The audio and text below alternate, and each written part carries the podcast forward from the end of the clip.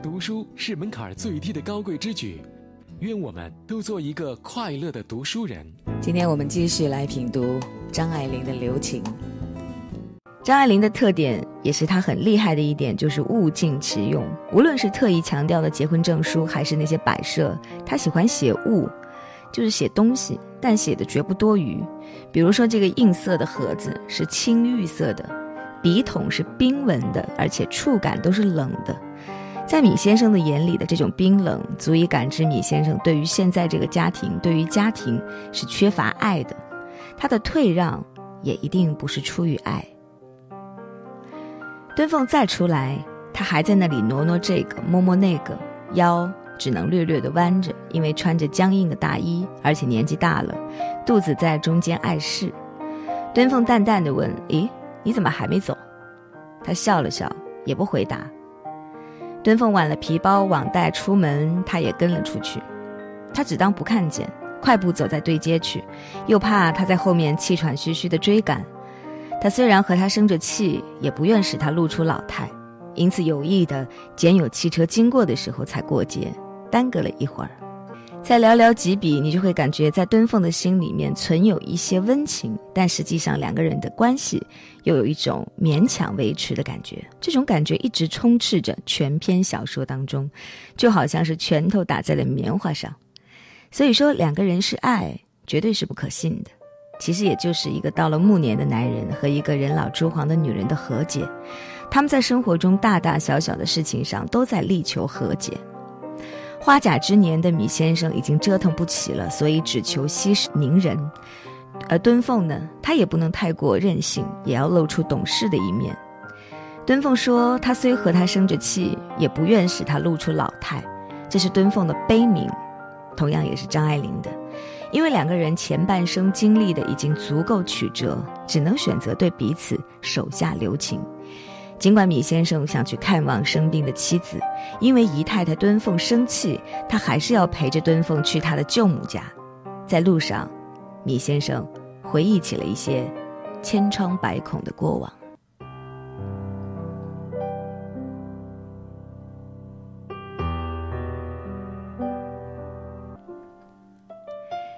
他第一个孩子是在外国生的，他太太是一个女同学，广东人。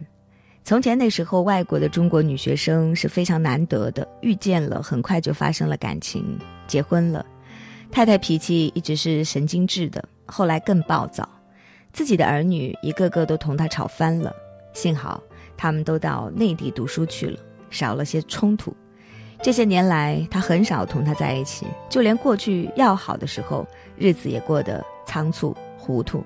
只记得一趟趟的吵架，没有什么值得纪念的快乐的回忆。然而，还是那些年轻、痛苦、仓皇的岁月，真正触到了他的心，使他现在想起来，飞灰似的迷微的雨与冬天，都走到他眼睛里去，眼睛鼻子里有涕泪的酸楚。你看，尽管第一段婚姻并不愉快，但是和第一位太太度过的时光是人生中感情最丰富的日子。纵使痛苦，也是真正触及到他心底的。人年纪大了，力不从心，一副不中用的躯壳让米先生只求平淡。但是他的心底也清楚，只有那前半生过的，才是有血有肉的日子。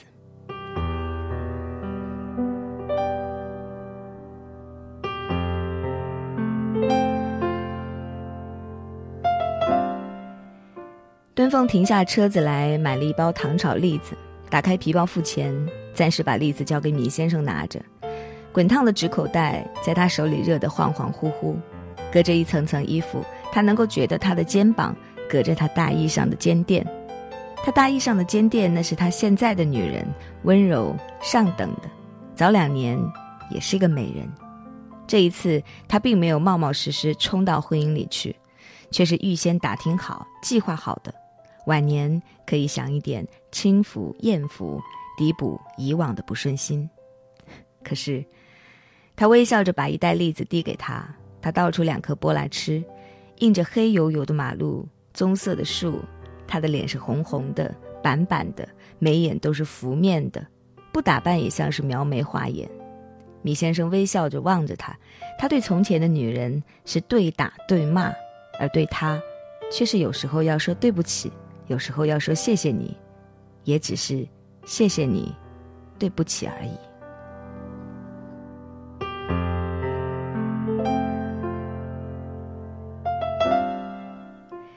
和第一次有些草率的婚姻不同的是，米先生这一次是精打细算的娶了敦凤的。他本以为自己是娶上一个温柔上等的女人，享享清福的，可是却没有想到还是有很多的可是。可是他并不快乐，自妻其实有糟糠之妻的好，吵吵闹闹的过日子也胜过这样冷淡点相敬如宾。在这个方面，张爱玲向来是不留情的。她觉得是什么都不缺了，该得的都已经得到了。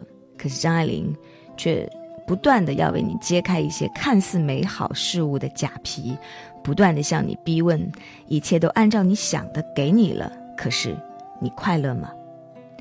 然而你才发现啊，该丧失的早已经丧失掉了。从这里你会开始读懂留情的意思。曾经，米金瑶对他的发妻从不留情，非打即骂；而他对敦凤又是太过留情，礼貌不侵犯，但却是最冰冷和最疏离的。这边米先生在回忆着自己的往事，而敦凤呢，他也揣着自己的心思。他和张爱玲笔下的许多女人一样，都选择了不爱的婚姻。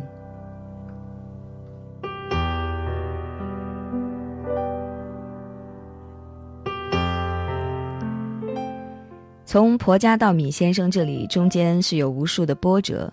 敦凤是一个有情有义、有情有节的女人，做一件衣服也会让没良心的裁缝给当掉。经过许多悲欢离合，何况是他的婚姻。他把一袋栗子收到网袋里去，纸口袋是报纸糊的。他想起前天不知从哪里包了东西来的一张华北的报纸，上面有一个电影广告，影片名叫《一代婚潮》。他看了，立刻想到他自己，他的婚姻经过，他告诉这人是这样的，告诉那个人又是那样的。现在他自己回想起来，历时三刻也有点儿讲不清楚，就微笑叹息说：“说起来话长呢。”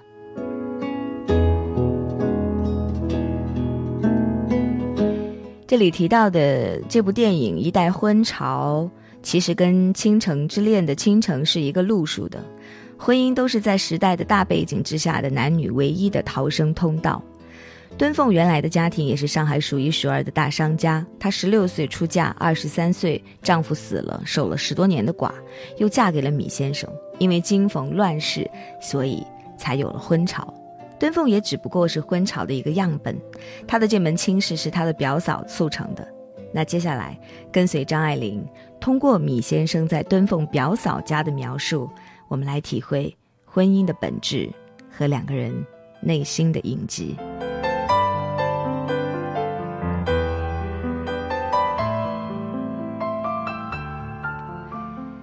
杨家一直是新派，在杨太太的公公手里就作兴念英文，进学堂。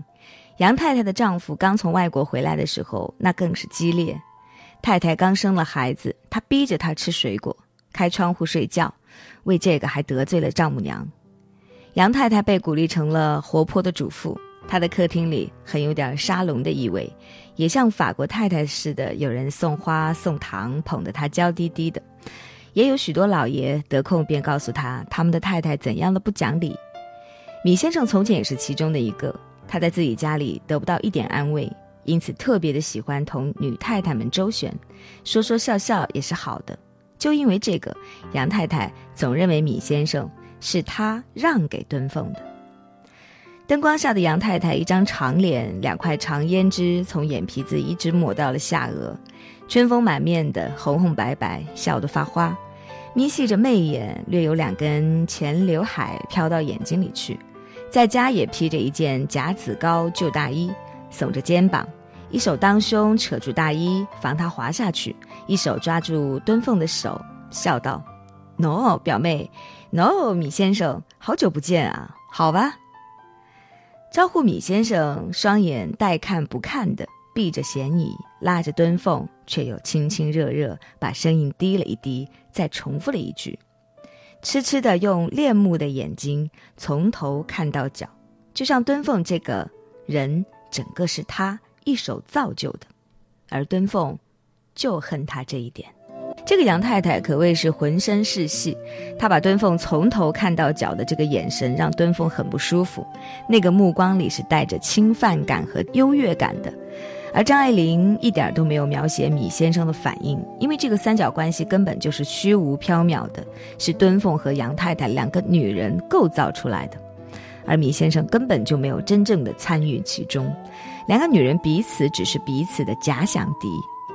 杨太太是一个表演型的人格，非常强大的一个女人。她自己对于米先生是带看不看的，避着嫌疑的，就好像是在演一出独角戏。而其实女人之间的关系无非就是两种，一种是认同，一种是竞争。杨太太显然把敦凤当成了一个竞争者。张爱玲笔下的众多文章，哪一篇也没有这一篇当中描写女人之间的竞争这样的精彩。本期留情就只能讲到这儿，感谢各位的收听，请收听下一期，我们继续品味。